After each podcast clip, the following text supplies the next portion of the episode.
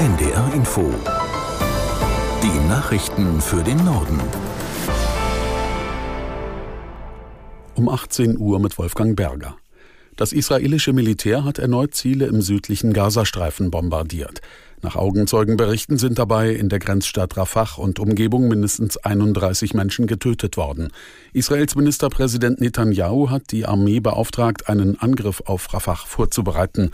Vor diesem Hintergrund fasst unsere Korrespondentin Bettina Meyer die aktuelle Lage vor Ort zusammen. Ja, also dort kann man sich eigentlich nicht richtig vorstellen, wo man überhaupt noch hin soll. Auch, äh, dass die Zelte dort der Menschen die Evakuierungsrouten, äh, wichtige Straßen und Fluchtwege auch versperren. Also da wird wirklich jeder Zentimeter ausgenutzt, äh, wo Zelte aufgestellt wurden, eben von diesen geflüchteten Palästinensern aus dem ganzen Gazastreifen.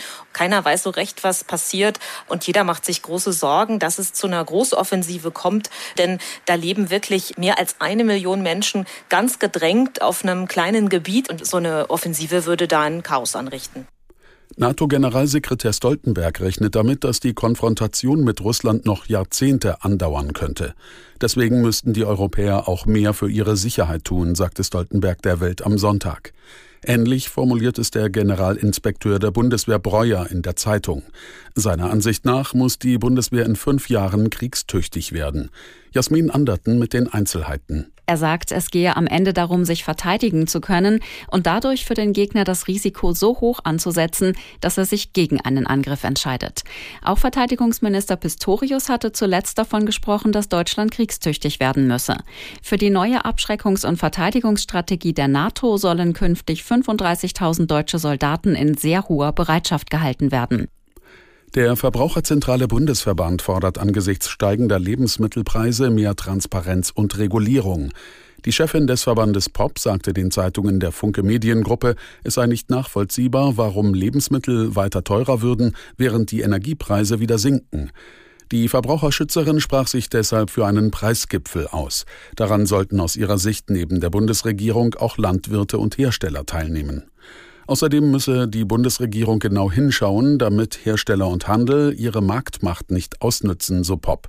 Sie regte außerdem eine Einmalzahlung an, um Menschen mit wenig Geld finanziell zu entlasten. In der ersten Fußball-Bundesliga hat Werder Bremen eine Heimniederlage kassiert. Die Bremer unterlagen Heidenheim mit 1 zu 2. Aus Bremen Heiko Neugebauer. Maloney und Beste hatten die Gäste mit 2 zu 0 in Führung gebracht. Romano Schmid erzielte per Kopf den Anschlusstreffer für die Bremer. Im zweiten Durchgang gab es dann allerdings Chancen zuhauf für Werder, wenigstens einen Punkt zu behalten. Aber Kevin Müller rettete mehrfach gegen Duxch und Boré und zweimal stand dem Keeper der Heidenheimer dabei auch der Pfosten hilfreich zur Seite. Der Aufsteiger bleibt damit auch im achten Spiel in Folge ohne Niederlage. Die weiteren Ergebnisse: Frankfurt-Bochum 1 zu 1, Mönchengladbach gegen Darmstadt 0 zu 0 und Augsburg-Leipzig 2 zu 2.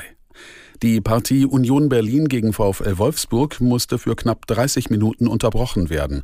Fans beider Mannschaften hatten Tennisbälle auf den Rasen geworfen, aus Protest gegen die Investorenentscheidung des DFL. Das waren die Nachrichten.